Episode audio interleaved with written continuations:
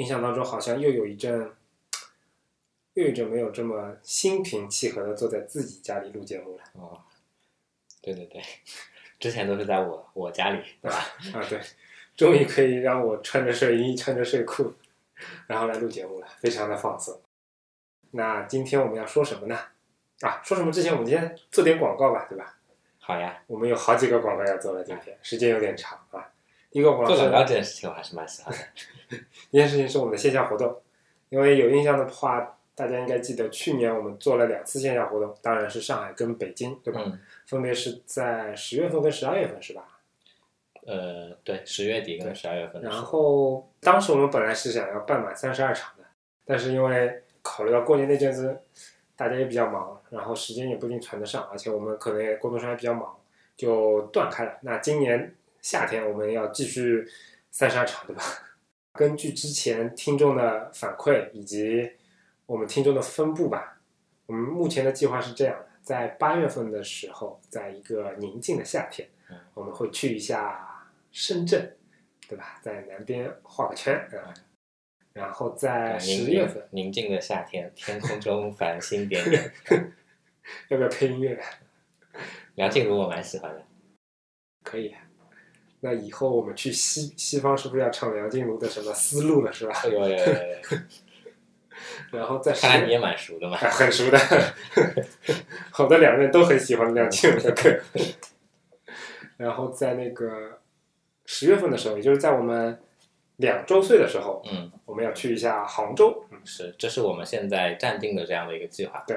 然后呃，先说夏天这一场吧嗯，在深圳的这一场的话，呃，说实话，我们到现在为止只是一个关于讲什么内容啊，活动什么样的啊，就是可能有个初步的概念，但是包括场地在哪儿啊，这种具体筹备的相关细节东西，其实我们到现在为止，啊没弄过，哎，是的，我们很坦诚，对不对？对，那所以现在想想想请各位听众帮个忙，对吧？如果你们有比较好的推荐的场地，这个这个场地的要求其实用 Beyond 的话说，就是要有形式感，对不对？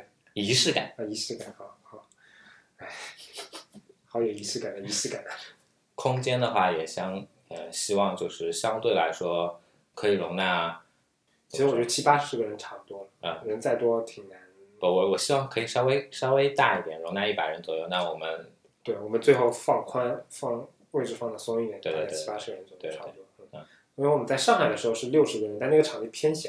在北京的时候，其实那个场地说是一百个人，但最后做七做了大概八十个人吧，对吧？也已经也已经够够够挤了，对对对。他那个地方其实还不错。嗯 Anyway，那这个广告基本上就是这样，麻烦大家推荐一下深圳那边的场地。当然，如果你们有有赞助的，啊，我们 也是啊我们也是非常欢迎的。对。对对对。OK，那是这是第一个广告对吧？嗯，第二个广告是，啊第二个广告要打某人的脸了，要还是要要配要配一张那个那个 来，这个啊配声音配好了，还是说回那个说回去年的线下活动，那两场线下活动里面，在利昂同志哎，其实你不说的话，大多数人是不知道的。我们要坦诚，你说过的、吹过的牛跟那个撒过的谎，你心里都要记着的，对吧？啊，在去年参加线下活动的那一百四十名听众里面，应该可能大概或许会有小部分人还记得，李昂在他的 PPT 里面说过，我们坚决不做直播，对吧？嗯嗯，对。那又怎么样呢？嗯啊，我反正记得很清楚，不做直播，不做下面还画了两条下划线。那 anyway，我们我来定义一下这个直播，对吧？嗯，我们说的不做直播，呃，要要不我们先说一下我们要干什么吧。啊啊，你看你怎么圆回来？你说你说。我们我跟杰杰打算在今年苹果的 WWDC 的这个时间点，嗯，呃，跟呃做一个类似像直播的这样的一个事情。主要的目的呢是希望说能在这个程序员、呃设计师嗯对科技行业感兴趣的这一部分人士的这样的一个大家的春晚，嗯的这样的一个期间因，为能够共襄盛举，对吧？嗯。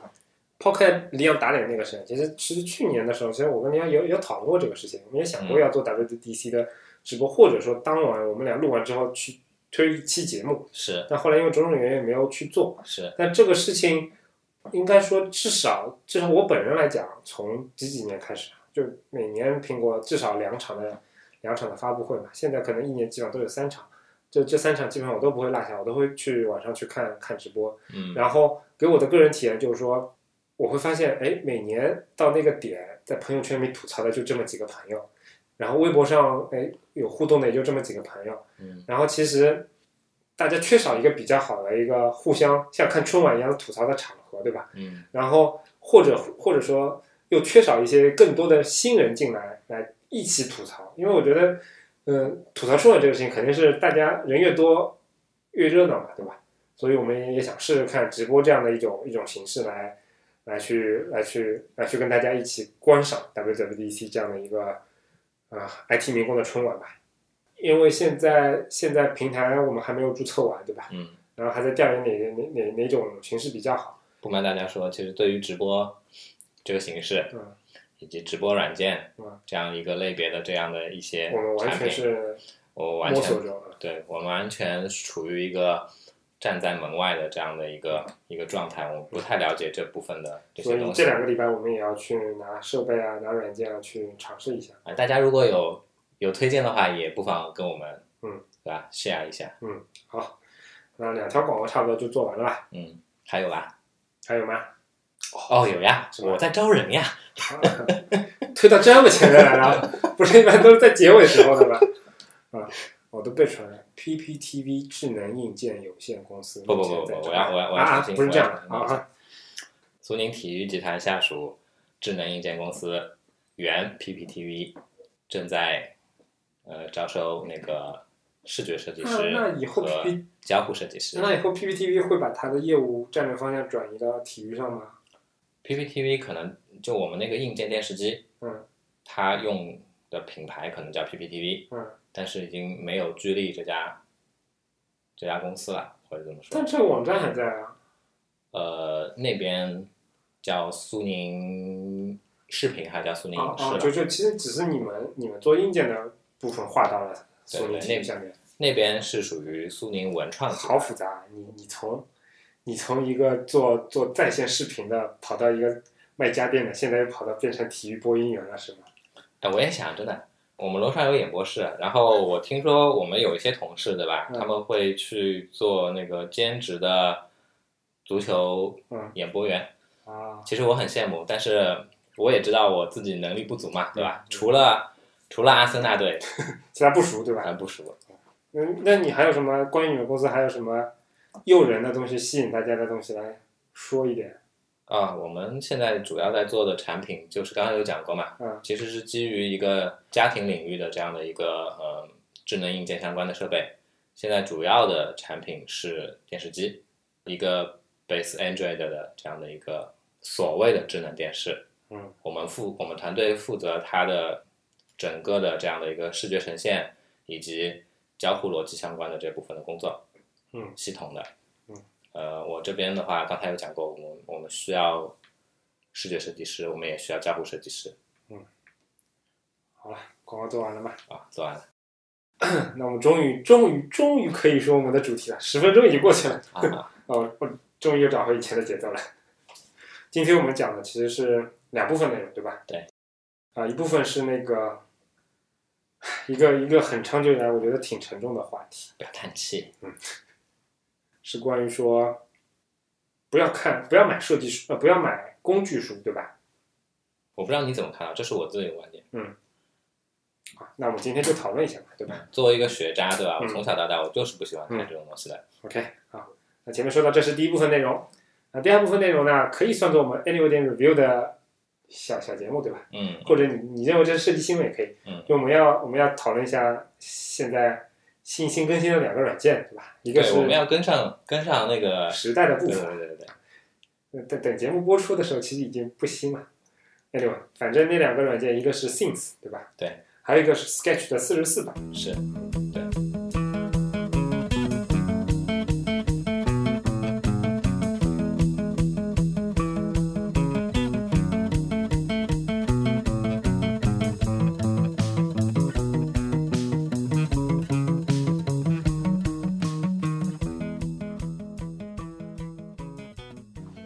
先定义啊，定义什么东西叫工具书什么东西是你所谓的工具书？哎，我觉得啊，嗯我觉得像之前的我介绍过的那个有一个讲符号的，嗯你叫 Zero 是吧？嗯，这种东西我觉得它它不是工具书，至哎少不是为什么我印象中的工具书，为什么呢？它是拓展你的呃认知的，嗯拓展你的知识的，并不是那种很功利性质的。啊，你认为的工具书就是为了达成某一个非常短期的目标，比如说我今天要学个什么功能，学个什么软件，然后买了这本书，这种就叫工具书。啊，对啊，那那那些闲书，你就不认为是工具书。哎，对对对，就就就像那种什么一百天 Photoshop 从从入门到弃坑，对吧？这样的我觉得是工具书，那那还有些介于这两者之间的呢？那就看我心情啊。啊，对不对那所以其实我们今天的话题是说，设计书值不值得买，对不对？设设计类的工具书是不是值得买？既然是你抛的话题，你先说你的，嗯，你的经验或者你的观点吧。我觉得啊，像我刚才说的那种拓展知识面的，嗯嗯，你只要是你感兴趣的领域，你你尽管去买嘛。嗯其实书这个东西真的嗯在现在的这些消费品里面，它是属于很单价很便宜的东西。嗯即便是一本要八九十块钱的东西，对，其实你想一想，嗯，一本八九十块钱的一本书的话，你能看多久啊？嗯，是吧？这个换算出来的成本其实很低很低的。嗯，还是那句话嘛，其实获取知识，嗯，获取知识，只要你主观有这样的一个强烈的需求的话，这个成本真的很低。嗯。哎，我刚刚讲到哪里了？我在我正好在想下面的内容，所以我也没有 catch 住你你讲什么东西。嗯年纪大了，对吧？嗯刚才有说嘛，我们接接下来要介绍一个那个 GTD 软件叫 Things，是吧？我我我先说一说为什么会为什么要介绍 Things，是因为我年纪大了，嗯，很多东西。记不住，嗯对吧？我现在需需要依靠这些外部的工具嗯去帮助我，嗯去去协助我去去去回忆，去记下每天要做的事情，嗯对吧？啊，那我我我刚才有点想起来了，嗯就是书嘛，嗯，对吧？刚才我讲的是那种我觉得比较我觉得有意义的东西。嗯打个比方说啊，呃，我我对我对做做字体设计嗯也是有兴趣的，嗯只不过自己也是个门外汉，对对吧？嗯，所以也会刻意的去寻找相关的这些内容来看。这部分东西它跟更广义的图形设计相比的话，它的对它比较窄，受众比较窄，所以相对来说资源就更少。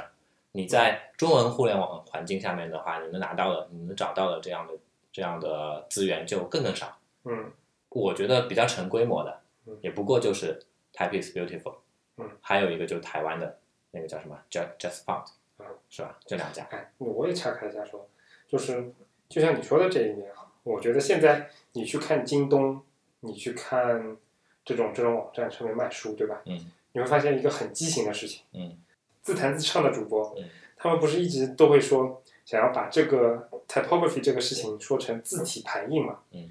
呃，虽然他的他对字体排那个理解讲了整整，其实我记得讲了一个一个半小时，嗯但但背后透出来的逻辑，我觉得是非常正确的，就是说，字体设计并不是光指那个字的样子是怎么样的，也不是说这个字体只要好看不好看，只要排一个 logo 出来，这样就它它是一个非常非常复杂的、非常非常系统的一个工程的一个一个事情。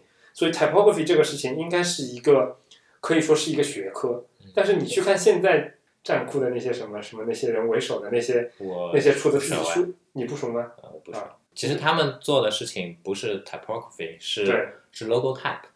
对，甚至都是 logo type 里面最最极端的那些给字体做变形的那些。嗯他们每本书都都要自己设计，甚至每本书都卖得很好嗯。但是他所做的东西，其实真的我觉得只是自己设计里面非常非常非常狭隘的一个。用中文去去说这件事情，去说这个动作的话，是不是应该字形设计更准确一嗯，些呢？其实根据我听自弹自唱这么这么多年的历史历史，我会觉得就是说，在这个 typography 这个行业里面，嗯很多中文翻译现在本来就是没有明确的翻译的，嗯既没有国标的，也没有民间统一的翻译。嗯所以说，到底叫字体还是字形还是字库什么的，嗯其实真的很难说。我我、嗯你理解错我意思了，嗯我是说你刚才指的那些做 logo 啊。type 的，，嗯他们做的事情应该其实我觉得更叫自行设计。这。边中文我觉得我也不知道叫什么，但是我觉得英文里面可能有一个更稍微贴近一点的说法，叫他们叫 lettering，嗯。其实就是做一些花体的英文字母的那些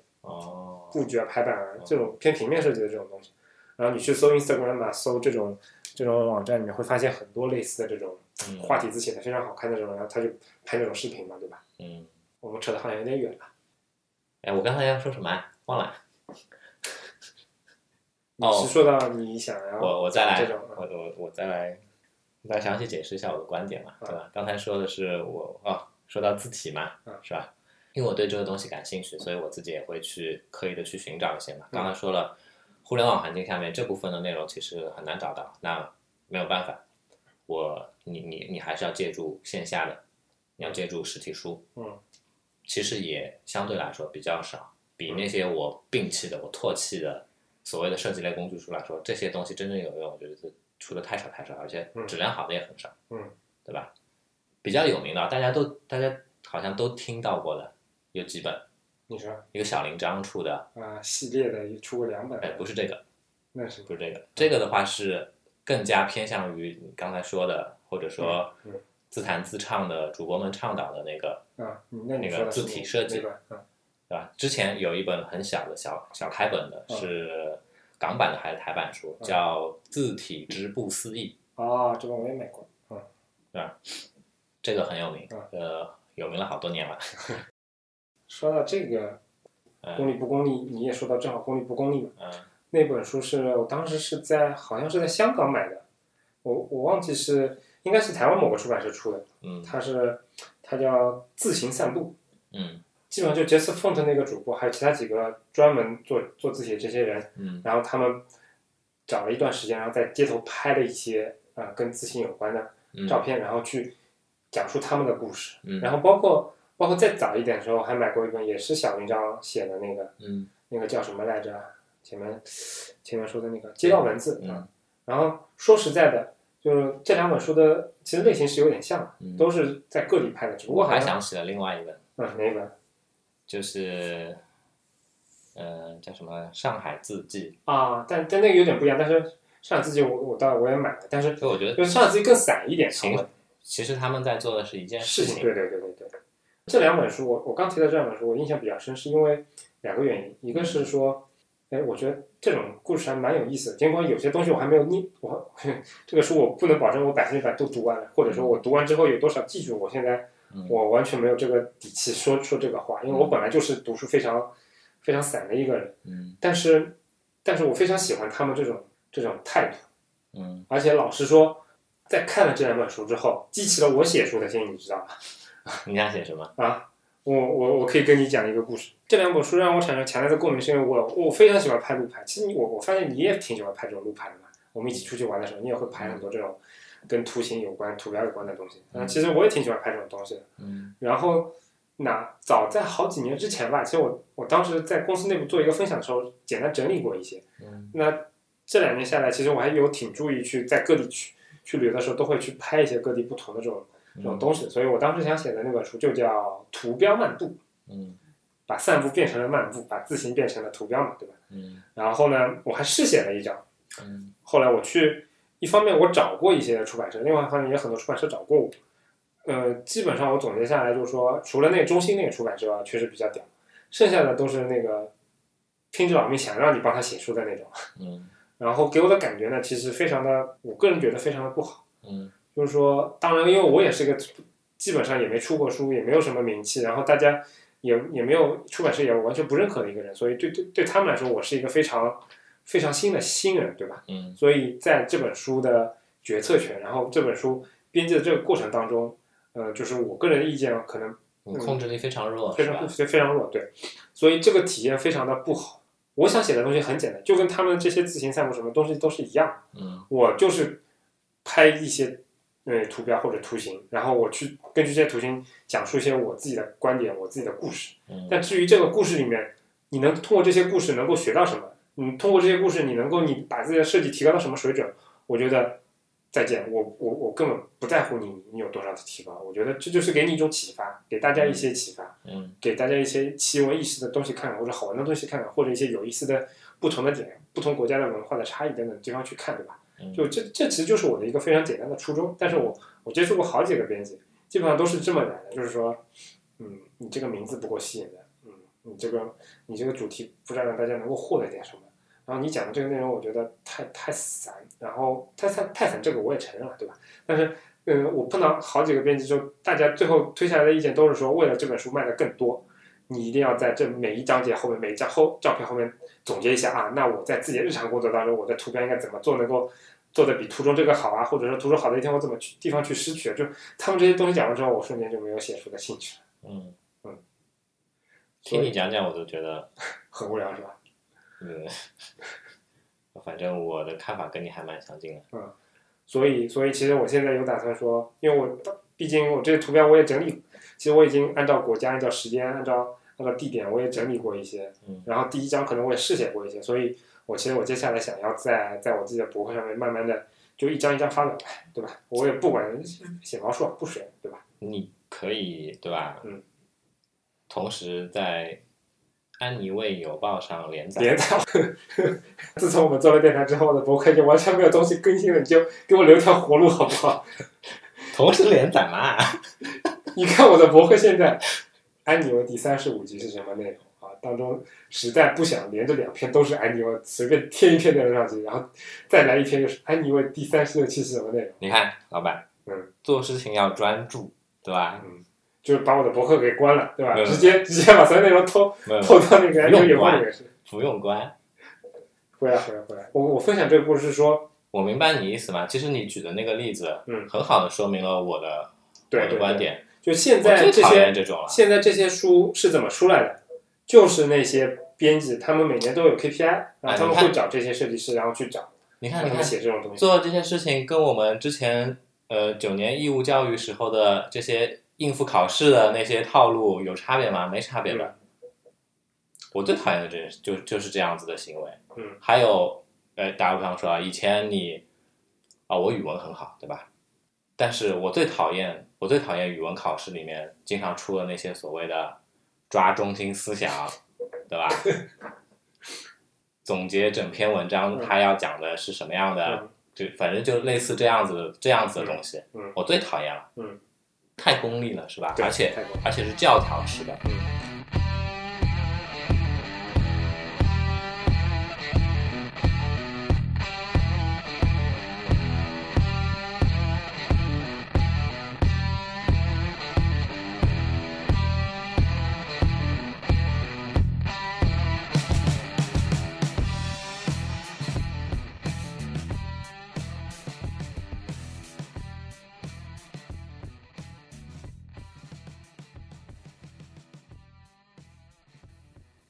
不得不说，真的不得不说，在我当年初学的时候，其实这种工具书我还是看过不少的。我要举一个例子，嗯，你说，当年我初学的时候，嗯，对吧？我跟你经验可能不太一样，嗯，你念书时候你学物理的，对吧？我念书时候我就学类似的，嗯，类似的行业，嗯，所以读书时候什么 Photoshop 啊、Illustrator 啊，已经挺熟了，玛雅、3D Max 啊，嗯，这些工具书是我的教科书，嗯。对吧？这也是进一步造成我排斥这些东西的一个原因，因为我非我我念书的时候没办法，我一定要看，对吧？然后看了看了，发现哎，什么狗屁啊！我我不知道，听我们节目的朋友应该大部分的人是不知道我接下去要讲的这本书的，但是呢，跟我年纪差不多的人，我相信你们一定有印象。有一本书叫《照相馆的故事》，我没印象。是讲 Photoshop 相关的东西的，嗯，这本书叫《照相馆的故事》，嗯，这本书当年是极受吹捧的。我我要用我的实力告诉你们，《照相馆故事》里面大部分的他举的那些例子，对吧？嗯，嗯，如果你按照他的步骤一步步去做的话，是绝对做不出来的。嗯，因为他其实每个步骤他都他都跳脱的，嗯，很多关键步骤他根本没有在书里面帮你列举出来。嗯，你照着他做，你你死吧，你做不出来的。嗯，这个就是我们这边。做这些工具书的这些编辑也好，或者作者也好，他们的一个著书立传的态度，一方面感觉好像说是哦很教条、很刻板，另外一方面是漫不经心，嗯，是对内容一点一点都没有，呃所谓的这样的一个认真的这种坚持的态度，没有，完全没有，嗯，这个还是当年受追捧的啊，嗯，然后差一点的，刚才有举例，对吧？什么？一百天学会 Photoshop，啊 Photoshop 从从入门到放弃，对吧？这种命名样式的这些这些所谓的工具书，大部分大部分嗯就是机翻，对吧？嗯机翻帮助文档，嗯，差不多。那你看帮助文档就好了，对吧？而且现在 Adobe 的，呃，我不知道 Sketch 啊，Adobe 的官方的帮助文档的网站，嗯，现在都有中文啊，嗯，是吧？嗯，很方便的。对，其实说到这边，我觉得也谈谈我的感想吧，因为我确实跟你跟你当年的感感觉不一样。我毕竟那个时候自己专业不是学这个的，就看看这种工具书对我来说还是像闲书一样。嗯说实在的，当年可能我们学校图书馆里面那些跟 Photoshop 啊，跟或者跟这种 3ds Max 这种相类相关联软件的书，基本上我都借过一个遍，不一定都看过。嗯，但我基本上都借过。嗯其实当年当年我还挺好学的，老实说。嗯，虽然我觉得这里这些书大部分都是非常雷同的。嗯，因为很多教的内容也差不多。嗯，但我总觉得，总归有每一本可能总归有一两个地方是跟其他地方确实是不太一样。嗯所以当年我还是挺挺想要，挺挺积极去借这些书的。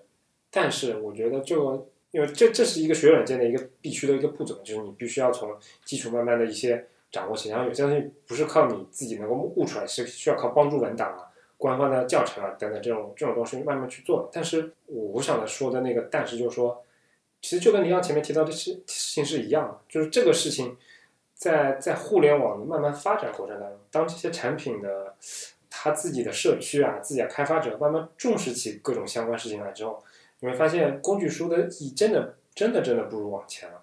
就比如说以前你在 Photoshop 里或者 Word 里面，你你 Help 里面搜一个相相类似的一个功能，常常得到得不到什么结果的。但现在你去看各种，呃，不光程序员吧，就哪怕设计师来说，出了一个工具之后，什么什么什么什么中文网啊，什么什么什么网啊，这种东西虽然可能质量也有时也也是参差不齐的，但至少就是这种资源现在是网上能找到真的是越来越多了。你哪个随便什么东西、什么软件功能不会，你就去谷歌一下，你就去百度一下，几分钟就能找到了。那这种你真的，而且互联网上这些内容是实时更新的嘛，对吧？对它一有一有版本更新了，对那新的东西它这边也翻新了。对，你书出版再快，对，也跟不上那个速度的。对，对吧你想，你像你像那个书，呃，以前基本上 Photoshop 也是一年一更新了，对吧？然后你你借到的书基本上总归是比现在市市面版本要上一个版，甚至上上一个版本的，对对吧？以 Adobe 当年那些更新的内容来看，这本书里面介绍大部分内容，它根本就不需要任何更新，直接换个名字就可以了。对，没错。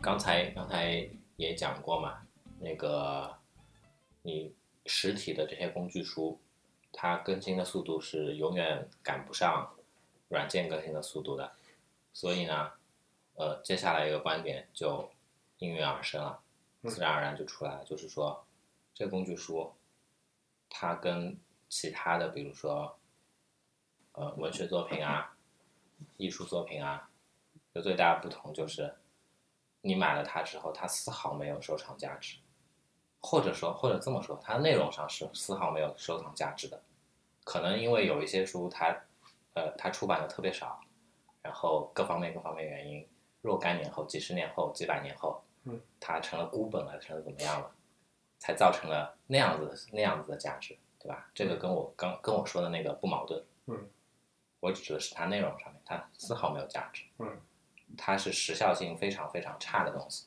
我觉得除了时效性差，我觉得还有一一定非常重要的点，互动性差。嗯。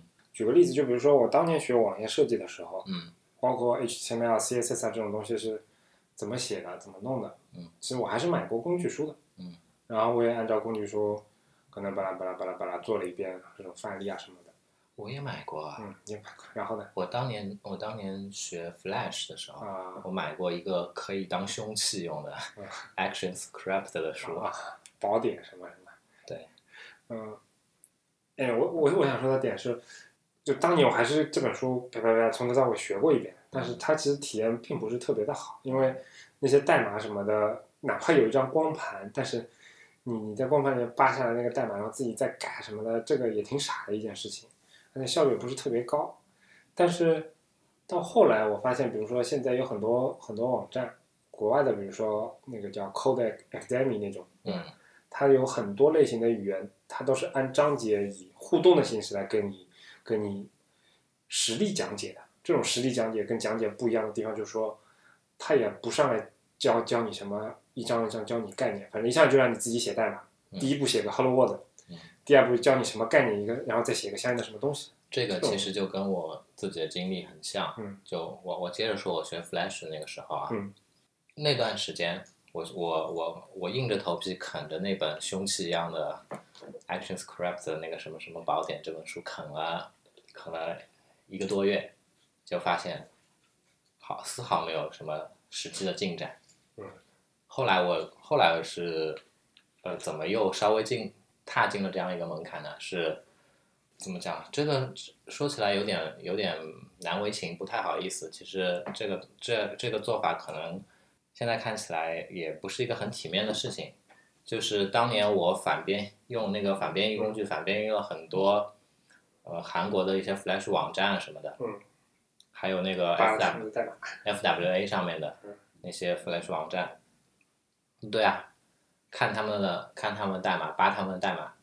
我当时自己做项目，不管是给客户做还是我自己做好玩，因为我扒了很多嘛，嗯，弄成了一个我自己的这样的一个库，嗯我自己有概念。当那个需求来了的时候，它要什么样的形式的，你用哪个？我我会立刻反应到说，我可以用哪个把它改成那样子，嗯，然后通过这样的方式，稍微有一些这样的门槛。这个可能跟你刚才讲的那个 Code Academy 做的这个事情还蛮像的，就是我并不告诉你，我并不告诉你那个哦，那个那个那个从头到尾的这样的一个概念，它就是去用一个一个的这样的一个项目的形式，不过这个其实，嗯，对于程序员来说更友好，因为因为比如说我在线的 IDE 这种就在线的编辑器其实是非常容易实现的，嗯，所以我左边运行我的源代码，右边看结果，嗯这是一个非常自然的、自然而然的一个结果。对于学程序、学语言、学代码来说，嗯是非常好的一个体验，嗯，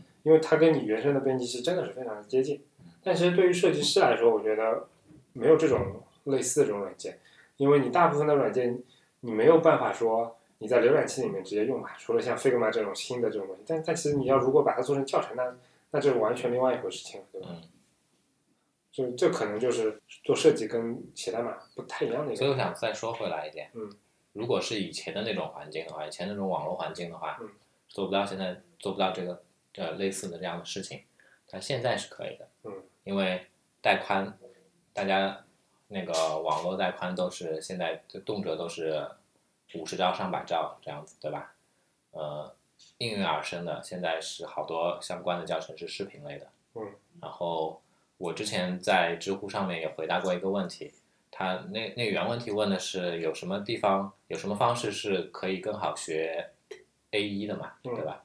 我我我记得是我当时说的是，我推荐大家去用 YouTube，因为 YouTube 上面有海量海量的相关的这个 A 一的教程，其实不止 A 一的教程，各种工具的教程都有，而且基本上你打个关键字，你想要你想要什么，上面都有对应的内容。最推荐的，我个人觉得也不要，也不能也不能说光 YouTube，而是说结合利昂的这个观点，就是说不要专门去买一本书，对吧？嗯就是你你就真的去实际操作，嗯碰到什么问题呢？你把这个问题抽象出来，嗯然后说你你到网站上去搜。嗯我个人有这么一个一个经验，因为我毕竟我自己肯定也要每每年都要学新软件的嘛，嗯就会发现一个事情，就比如说我现在这个新的软件遇到一个问题啊，嗯这个问题我我自己描述不清，你知道吗？嗯，这个功能它应该叫什么？然后出的这个问题是什么什么问题？就是我自己灵魂深处我知道这是个什么问题，但我用的名词跟人家的名词不一样，我、嗯我对这个问题的描述跟人家的描述方法不一样。嗯然后这个时候我会发现，哎，谷歌、百度上搜，我不知道搜什么东西，嗯，但是恰恰是这种过程，其实更有助于你去了解这样的一个概念。嗯就比如说学，比如说我去学语言的时候，我会觉得啊，我我描写成这个东西实现不了，但事后发现，哎，根本不是我这个东西实现不了，是我其他地方写错了。嗯，这个这样的一种探寻的过程，嗯其实恰恰是一种非常好的自学过程。我觉得，嗯就是我很认同你这个看法，其实跟我刚才说的是一样的你你首先就像姐姐说的，要有一个要有一个目标，你要做成什么样，你要做一个什么样的东西，嗯，而不是去非常空泛的说，我从我从头开始，我从头开始建立一整套的这样的一个关于这部分的这样的一个知识的体系。这个东西，这个东西太怎么说？功利一点就是太耗时间。嗯然后呢，你真的你真的靠着你这样的方式去学的话，一方面效果未必好，另一方面你真的学成了之后，可能这东西没用了，对吧？我们跟腾磊一起录节目的时候，呃，其实也稍稍讲过相关的事。任何一件事情都是你，都是把你置身于一个迫在眉睫的、你非常需要去解决的这样的一个问题的环境下面的时候，你的效率是最高的。嗯，所以你要给自己定一个目标所以大家应该也听出来了，我跟李阳都是拖延症患者。啊，我们是非常赞赏临时抱佛脚这样的行为的。你要给自己定一个目标，然后基于这个目标，嗯你要有一套自己的解决方案。嗯，不管这个解决方案到底是嗯，就是它的解决过程、它的引导过程、它的推导过程是不是合理，是不是真的符合那个你在做的这件事情？但是你首先你要你要建立一个这样的解决方案，然后然后再去具体的说，在这个方案的过程当中有哪些东西你不了解的，然后去通过比如说用 Google 或者说用他度的方式，对吧？我觉得这样有效率，而且更易于像类似我这样的懒人，嗯，去学习东西。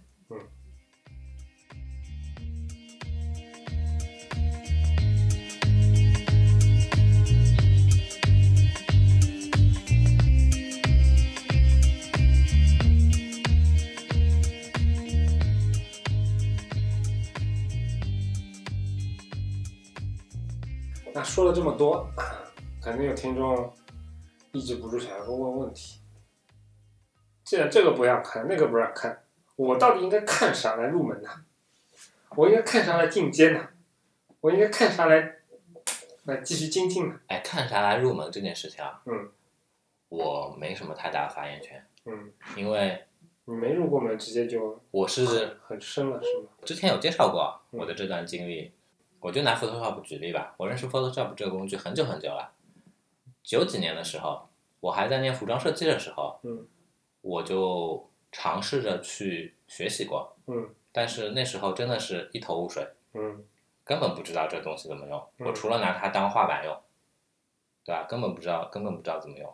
然后是在念大学的时候，嗯，突然一天，也不知道为什么了，呃，上帝眷顾我了，我就无师自通都会了。嗯，哦不，也不能说都会了，就是自己常用的这些东西我都会了。嗯所以入门真的真的不好说，我就说说怎么去怎么去在日常的日常的生活中、日常的行为当中去积累、去精进吧。嗯我刚我我的观点很简单嘛，我我不爱看工具书的，所以说而且我也觉得工具书这个东西没办法帮助你精进。首先，它的特工具书它的一个特点就是，或者说它的一个它的一个价值就是去普及基础的知识，软件本身的一些相关的这些功能，这些东西，对吧？那它本身就不具备一个去帮助你深入的精进的相关相关的这样的能力。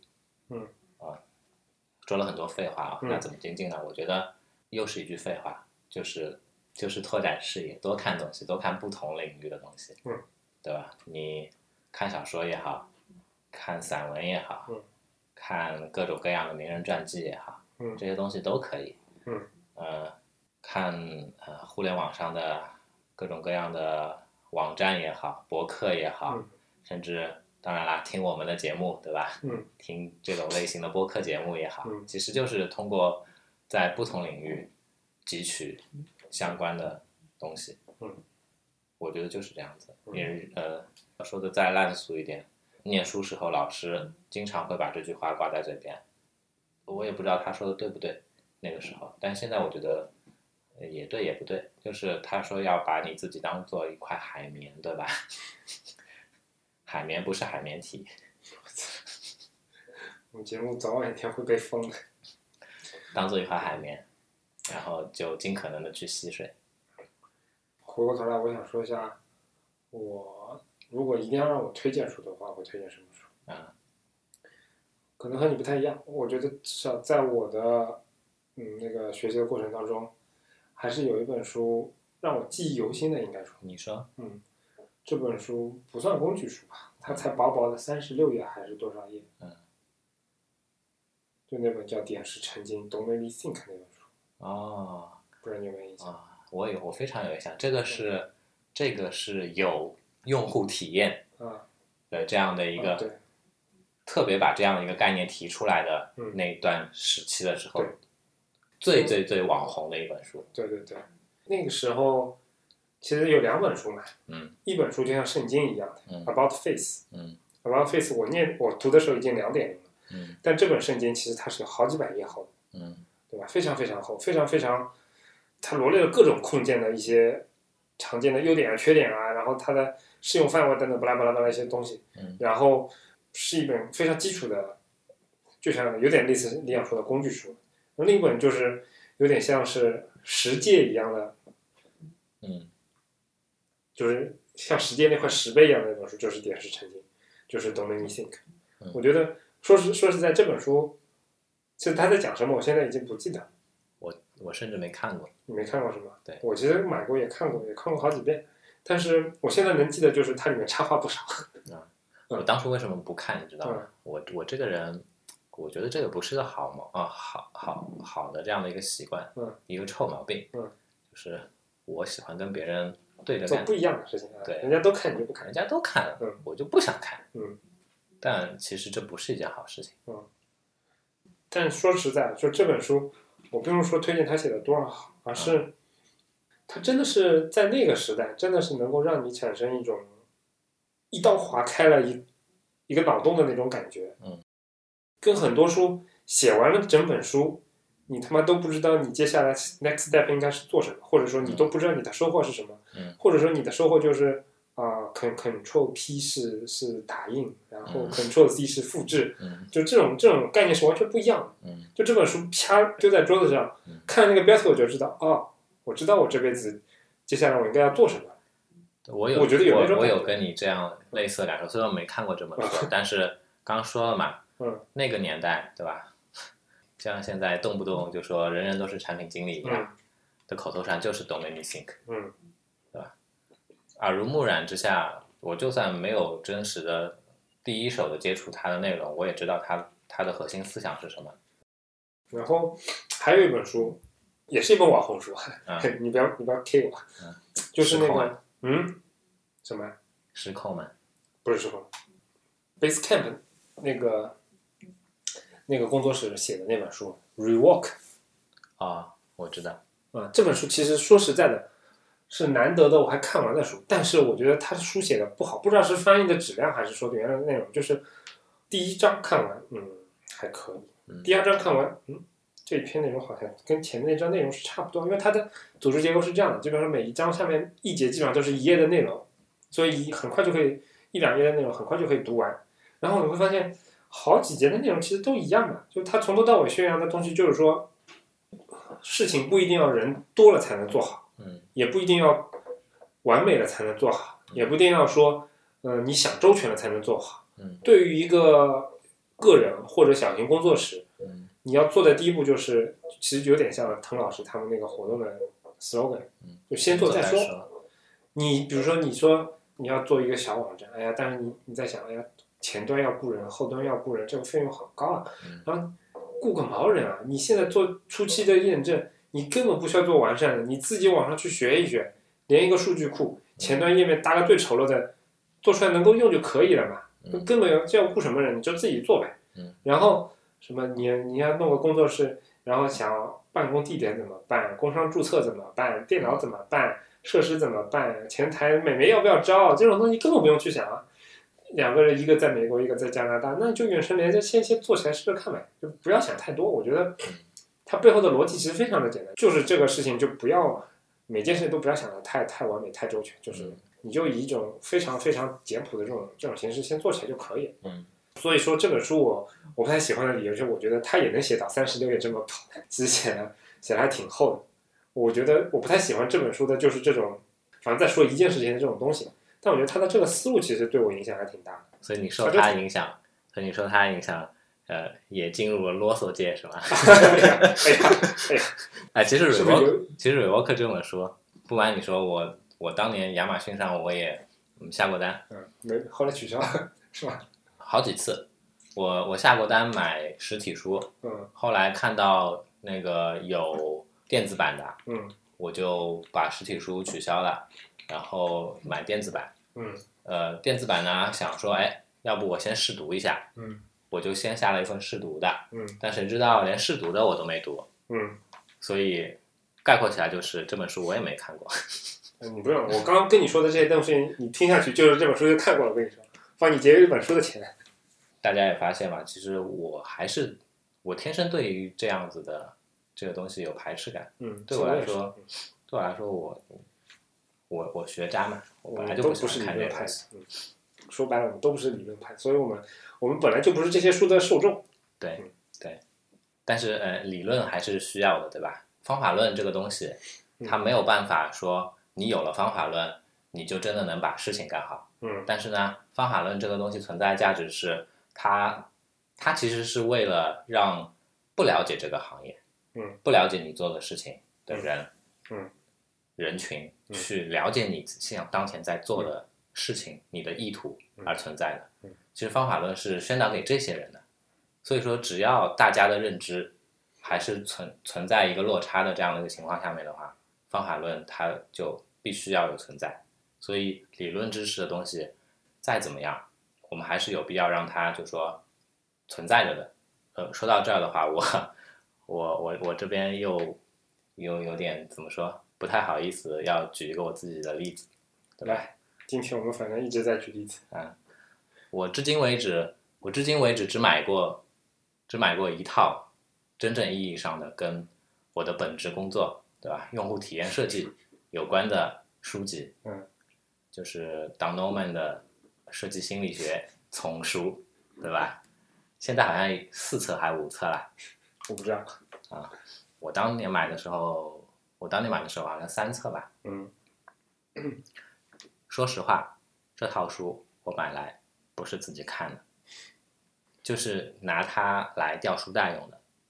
每当我需要去，比如说，呃，写 keynote，或者说通过类似的方式去，呃，跟我的客户、跟我的领导去阐述我的想法，去让他们去说服他们的这样的一个过程当中的时候，是需要引引经据典的时候，那它就是我的一本像毛泽东语录一样的东西，对吧？好，那，拓展视野，嗯多看东西这件事情，对吧？嗯呃，我的观点就是这个样子的。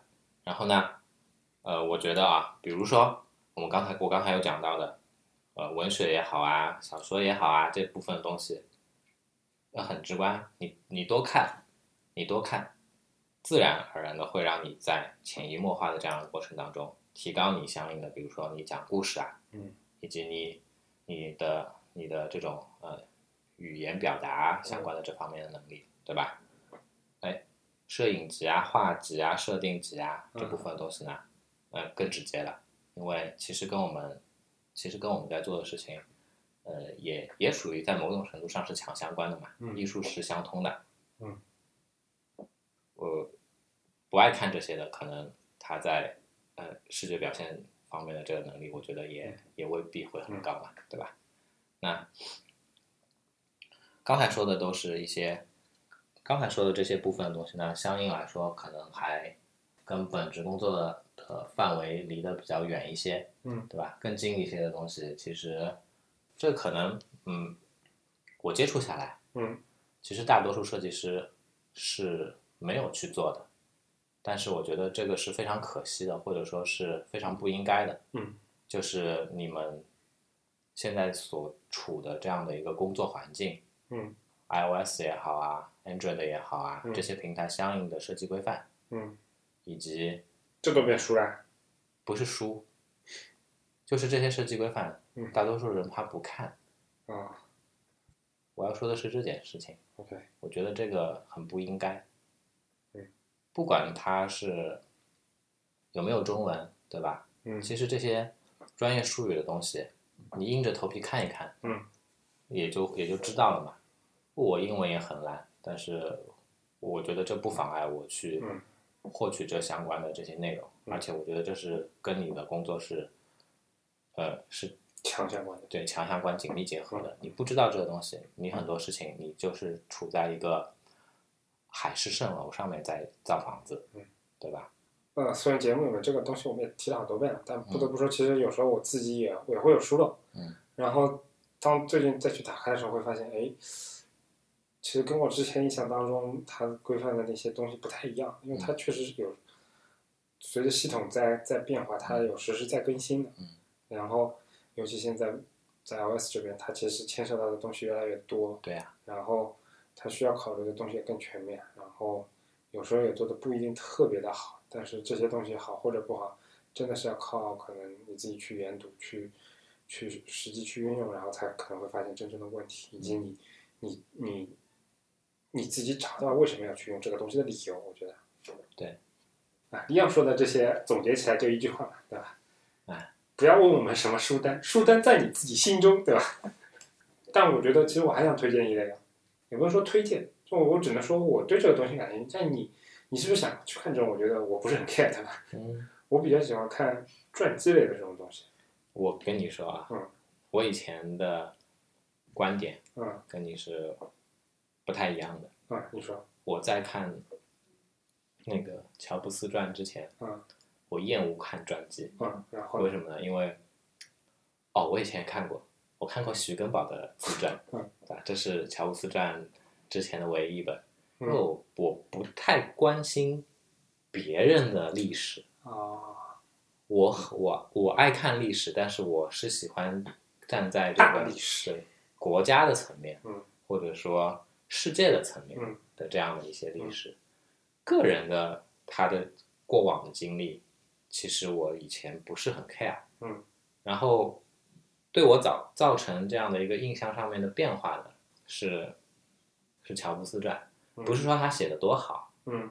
是呃通过读他的传记，让我能够比较全面的去，相应来说比较全面的去了解了这个人，嗯然后从而发现了说，哎，他的一些处事的行为，他做事的方式，他对待工作的态度，到底是怎么样产生的？这对我印证到自己身上，呃，我觉得、呃很有帮助。嗯所以至此之后，人物传记也是一个我比较爱看的这样的一个类型其。实乔布斯传也算是我近年来啃过比较厚的书了。说实在，我不是很喜欢看书。嗯一方面有可能因为像乔布斯的有些故事，其实我们之之前或多或少也有听过。嗯另外一方面呢，也包括说这本书其实当时出也是比较仓促的，对吧？是的，是因为乔布斯正好去世了，然后掐着那个时间点，然后去收工了。对。但是我记得啊，嗯那个时候这本书中文版是中信出版社出的，啊对吧对？呃，当时的首次的那个电子化是李如一先生的《唐茶》嗯出的。嗯。当时在宣传唐茶本身，或者说在宣传那个中文电子书的时候，有就拿乔布斯传为例去呃做了一个很好的这样的一个，我我觉得是很好的这样的一个推广营销的这样的一个点，嗯。就是刚才姐姐有说嘛，这本书出的时候其实很仓促，嗯。有一部分内容可能中文翻译的时候可能没有准备好，嗯。或者是什么我不记得了，嗯，反正就是说唐茶这边它是实时更新了嗯一段，像做软件版本迭代一样的，嗯对这个东西它在内容上面去做了一个增补的，嗯，然后这段我倒不知道哎，然后实体版的那边的话，对那。买了早期版本的就没办法，对吧？嗯那你可能你要看全的，你可能要再去买一本。嗯，我想我我其实想说什么我想说的是，在这本书倒没有给我带来特别大的印象吧，就是说实在，也确实因为我比较喜欢乔布斯这个人，嗯那可能我会硬着头皮全部把它给看完。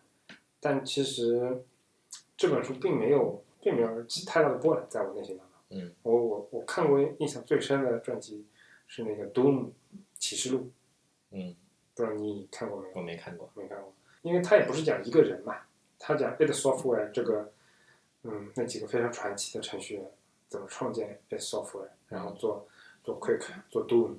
那最最最早的时候，他们根本就没有这么牛逼的技术，他们开始都是给其他厂商去做一些代工，嗯然后呢也会搞一些好玩的东西。就是那本书我，尤其那个时候还是我在大学里嘛，嗯好像是在大学，就看着这个这本书，就是一路看下来就是血脉喷张的那种感觉，你知道吗？就是几个年轻人谱写了一个非常非常牛逼的一个一个传奇的故事，然后嗯那本书给我印象真的是非常深，而且就是它里面的一些故事，尤其是回过头来你去，因为现在又过了好几又过了十几年了嘛，等于，但是你会发现，哎，约翰卡马克还是一个非常非常传奇的那个程序员，他在他在代码里面用的那个什么那个很牛逼的那个那个地方，时至今日都都是在所有的地方都会被被人传颂的。就因为我现在会发现，嗯就当时看的那个故事确实确实挺屌的。然后我想再提一提，除了除了书之外的嗯这样的一些，呃，获得各种各样知识的途径，对吧？嗯。其实大家都在做，看电影嘛。啊。一个看电影，一个玩游戏。嗯。对吧？看电影可能对于大部分人来说，你也明白我在说什么，嗯因为电影这门艺术，它涵盖的内容非常多嘛，对吧？音乐、诗歌、文学、镜头语言，以及演员本身的跟本身的表演带给观众的这一系列的信息上面的获取，对吧？嗯。那游戏更是了，游戏被称为第九艺术，它在一个游戏本身跟玩游戏的人之间所创造的这样的一个互动的模式是电影给不了给不了的。电影是一个线性的观赏的流程，游戏脱离了或者说跳脱出了这个这个维度，它多了一个维度，让你可以去从更广的方面去了解嗯，它所要带给你的这个世界，这个内容的所有的部分。所以玩游戏也是一件非常，我我觉得来说，寓教于乐、其乐无穷的事情，是吧？听听完这期的节目，我觉得肯定有人吐槽说：“你们怎么这样啊？你们的你们的那个 live 说什么怎么入行做设计，结果听下来是说不要来做设计。你们这期播客说什么看看工具书，结果听下来说不要看书，连书都不要看，直接玩游戏就可以了。其实我觉得真的没错啊，对啊？玩游戏真的很好。嗯。呃，我有好多主动去获取的知识，是通过玩游戏的过程当中，去呃，怎么说，迫使自己去去那么做的。比如说我我喜欢历史，对吧？嗯。有很大一部分原因是小时候，励志传嘛，呃，这是一部就玩光荣的啊，光荣的那些历史类游戏嘛，嗯三国志》《泰格励志传》嗯《新长的野望》啊，成吉思汗什么《苍狼与白鹿》什么的，对吧？他感兴趣的，嗯，然后再去再去回过头去，先去看《三国演义》，嗯，啊，《三国演义》看了不过瘾，看《三国志》啊，从《三国志》开始，然后爱上了文学。也也不能这么着，小时候就爱，对吧？我操，小时候什么，小时候什么什么什么庄子、老子这种东西都看啊，《聊斋志异》对吧？《世说新语》，我很专业的，我从小就不爱看书，我喜欢看书，我最多看《十万个为什么啊》这种书。对我跟杰杰不一样，我小时候我小时候不太喜欢跟人打交道，所以我更喜欢安静的自己做一些什么事情，对吧？在脑子里构想自己庞大的世界观。说远说远了说太多了是吧？说太多了，第一部分可以结束了，近在十分钟前就可以结束了。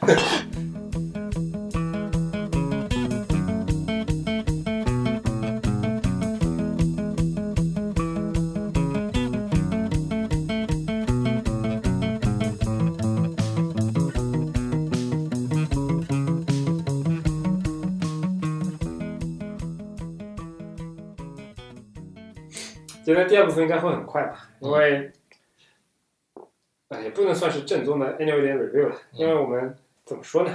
插播条最新消息是吧？啊，对对对，就可以，大家可以这么理解嘛。先说 Things 吧，嗯这是一个，呃，这是一个备受瞩目的 GTD 的软件。先说一下 GTD 吧，Get Things Done 就是一种怎么怎么解释啊？我觉得这名字就是非常非常啊就不要解释了，不要强行解释了。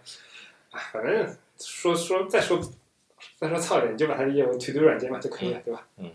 呃，那这个软件最近出了三点零版，Things 从从诞生至今，嗯，一直都是就是这个 GTD 类软件的一个翘楚，对吧？对非常受瞩目的 GTD 软件类型里面的这样的一个明星产品。对，呃，而且基本上他们他们公他们公司叫那个 Culture Code 嘛，对吧？我印象当中他们只做这一款软件吧？我不记得了。最近 Since 它更新了一个大版本嘛，三点零版本。然后这件事情让我不禁想起了说，当年我从那个 Sketch 二到 Sketch 三的时候嗯，Sketch 二我也买了嘛，嗯然后到 Sketch 三的时候，他突然之间说，哎，我们更新了一个大版本，你再来买一次吧，嗯，这样的一个行为，对吧？当时让我很愤怒，嗯，但是 Things 其实现在做的是是跟他们类似的，嗯，呃，但你觉得很爽吗？我觉得很爽，我心甘情愿的掏了钱。其实 Things 这个软件单价其实不算便宜，绝逼不便宜对，不算便宜。，iOS 版本是七块九毛九，每档，对？这个还是这个还是三点零打打折嘛，嗯对吧？然后 macOS 上面我记得还换算成人民币，可能现在打折期间是三百块钱不到一点，嗯两个东西加起来可能三百块钱。嗯我其实 Things，我真正在就说拿它日常使用，其实也不过就是呃一个多月的时间。嗯一个多月之前我才买的 Things 二，嗯，这样的，因为呃我我不知道大家知不知道，就说我之前一直在寻找一个帮助我去记录各种各种相关的工作也好啊，日常生活也好的各种事情的这样的一个工具。由于我年纪大了之后记忆力衰退，嗯对吧？嗯，我试过太我试过好多好多，嗯，都没有令我满意的。嗯什么什么 remember remember the milk 是吧？图标太丑，图标太丑，嗯，那操作也很复杂，嗯，然后最后我是回到起点，用了 Clear，一个非常非常简洁的那个 To Do List 的工具，但是但是 Clear 的有限的功能对我来说都是我都是打中我痛点的功能，嗯，对吧？啊，再回过头来说扯远了，Things 二，一个多月之前我才买了 Things 二，也是也是投入了一笔不小的投资，对吧？嗯。其实说实话，我在使用 Things 二的过程当中呢，一直有这样的一个问题，看法。嗯。我觉得 Things 二它已经过时了。嗯。它无论是从那个产品设计的这样的一个维度来看，还是从视觉风格，视觉风格的这样的一个维度来看，视觉风格其实我还是很喜欢的。但对你喜欢，但是过时，嗯对，对于现当前这个时代来说，它可能稍稍显得有些过时，但是更严重的是产品形态，嗯，它的呃使用的逻辑以及展现的逻辑嗯。都是那个时代的产品了，嗯，都是 iOS 列表为主的，对对对对对，那个时代的产品，嗯，很不好用，嗯，不符合现在的使用习惯，嗯，所以我大部分的时间下面，呃，iOS 端我只是拿它来同步用，当做一个查看器，查看提查看这些相关提醒的这样的一个一个环境来用的。主要我记录啊什么都是在 Mac 上面做，嗯，但其实 Mac 上面那个客户端一样过时了，嗯，很不高效。三点零更新之后，哇，新世界被打开了，嗯，一切一切都是非常符合我的预期，预期，我的需要。那就到这里吧。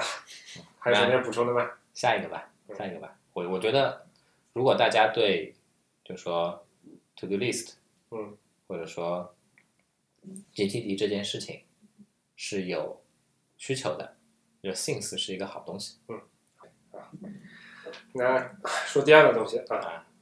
第二个东西我就一点发言权都没有了，那我们还说什么？我只是装完之后去看了一眼。单口相声了，那变成啊，您您您您说，您说，大师您说，殷宝瑞大师，嗯，好尴尬呀。大家都知道我不用 Sketch，嗯啊，但杰杰现在工作有很有很大一部分的内容是用 Sketch。说白了，我现在编辑图图片、编辑照片、编辑图形或者抠点图，我会用 PS，剩下的我基本上都是 Sketch。嗯，为什么会变成这样？为什么会堕落？因为它真的快啊。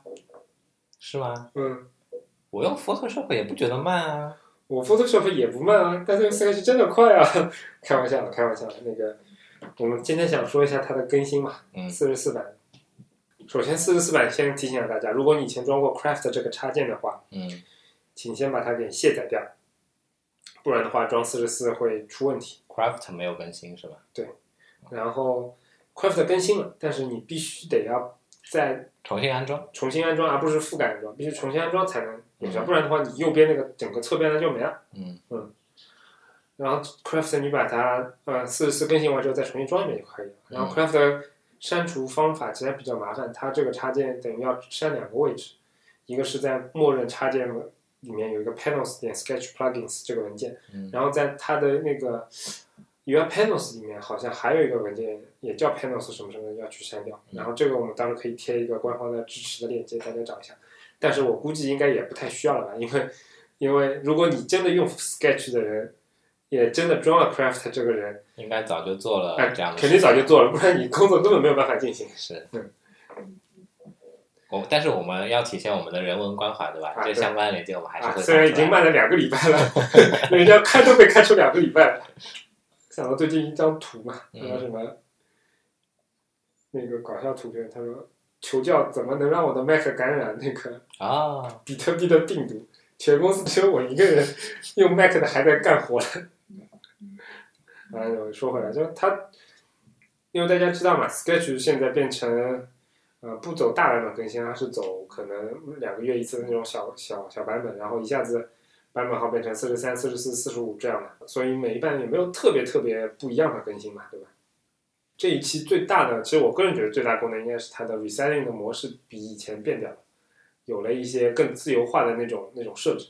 最早的时候，我我印象当中，它只给你四个选项嘛，嗯就你可以把它呃 float 在画面的中间，或者说你让它固定固定在角落里，但固定是左脚还是右脚还是左边还是右边，这个其实程序自己判断，这其实有时候就会产生一些问题。嗯然后然后现在把它的整个的 resetting 的模式都开放出来了，就你既可以定义它是往左边靠，往右边靠，还是居中，还是说那个宽度是不是要固定等等的，这种可以直接去操作，方便非非常方便的去操作。嗯然后再配合上它整个 Artboard 又增增加了一个功能，就是说在 Artboard resize 的时候，你可以让里面的内容跟着一起去变去去变形。然后这个变形的过程呢，比如说你只要里面的那些东西的变形的规则设置好了，那外面拖动拖动完之后，你整个界面其实是自适应，变形规则要自己去设置是吧？对。哦，这是一个其。实其实就是说你在做嗯某个具体 Artboard 里面的这些剧情内容的时候，其实这些布局是相对布局的。对对，可以这么说，嗯。然后这样的好处其实是说，比如说我现在做个网页，嗯然后我要快速的，不是追求最极致效果，嗯我先要复制出一个不同不同宽度的版本，嗯或者怎么样的，那我可以快速的拖动一下它的 Artboard，然后到里面我再可能再去精细的调整啊什么的，嗯，这其实是会有助于增加你的效率的。这个的确是跟 Photoshop 有非常大的不同。嗯，Photoshop 里边我针对这张画布，我我我我放大缩小，嗯它不过就是在怎么说，对于图片本身在做一个、一个放大缩小的这样的一个过程而已。对，它的它不会有那种你刚才你刚才说的这种自适应的这样的一个、嗯然后它还增加了一个功能，其实我觉得也也挺小的啦。它就是说，以前你选中一个 artboard，嗯，其实最科学的方法可能是你点那个 artboard 的那个名字，或者说你在变量里面去选。但其实相对来讲，这个这对操作要求是比较高的。嗯那我个人的习惯是说，我就点那个 artboard 里面随便哪个东西，然后快速的按一下 ESC，它就回到上一层，然后回到那个 artboard 就选中了。嗯这个操作，但是，呃，多少来说也是要两层的操作的。嗯现在又增加一种新的方式，就是说你你在整个画布进行一个框选，如果框选的这个范围里面有某个 artboard 整个的被选中了，整个都在这个框选范围里面的，那这个 artboard 就会被选中，而不是说会选中里面的内容。嗯嗯嗯，我不让你说，太细节了哇，这个跟我台的宗旨不一样。好，我不说了，我不知道。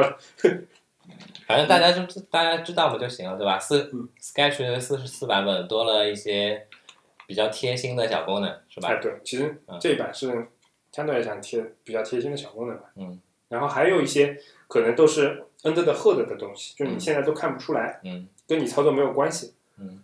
但是我觉得比较细致的一些东西，嗯，其实啊，我个人虽然不太喜欢用 Sketch，因为嗯我觉得我至至今还是觉得它是一个不太有效率的这样的一个工具。嗯。但是呢，我也惊讶于，我也非常怎么说，站在另外一个角度，我也非常惊讶于，非常敬佩。嗯。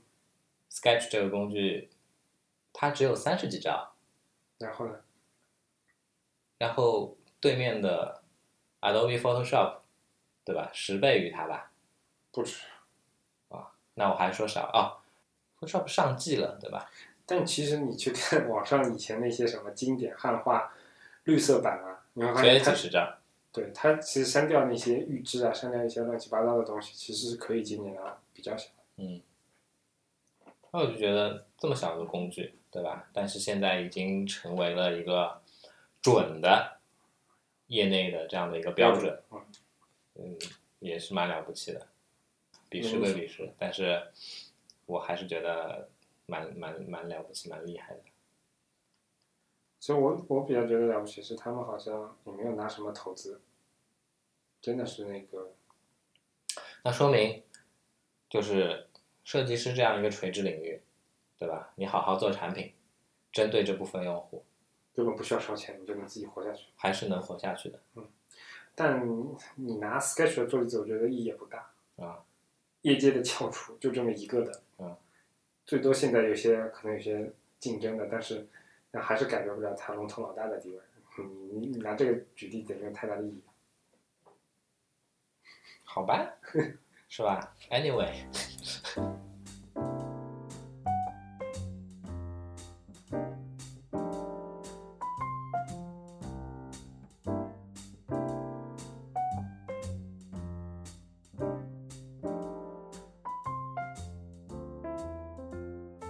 表示还要重复一遍广告，呃，以备有些朋友刚刚进来没有听到，对吧？对对对对，好，我来给大家一句话重复一下我们的广告。我们的广告基本上就是这样：八月份我们要去一趟深圳，十月份我们要去一趟杭州。那在八月份的这个线下活动当中，我们现在还没有找到场地，所以如果你有推荐或者说你有一些比较好的赞助的话，欢迎来找我们。我们的邮箱是 hello at 六点 fm。大家是不是以为走错片场了，对吧？走到那个什么江苏卫视去了，是吧？小伙子，你有前途。对我的光头还是 有点符合的样。对对对对，节上。啊，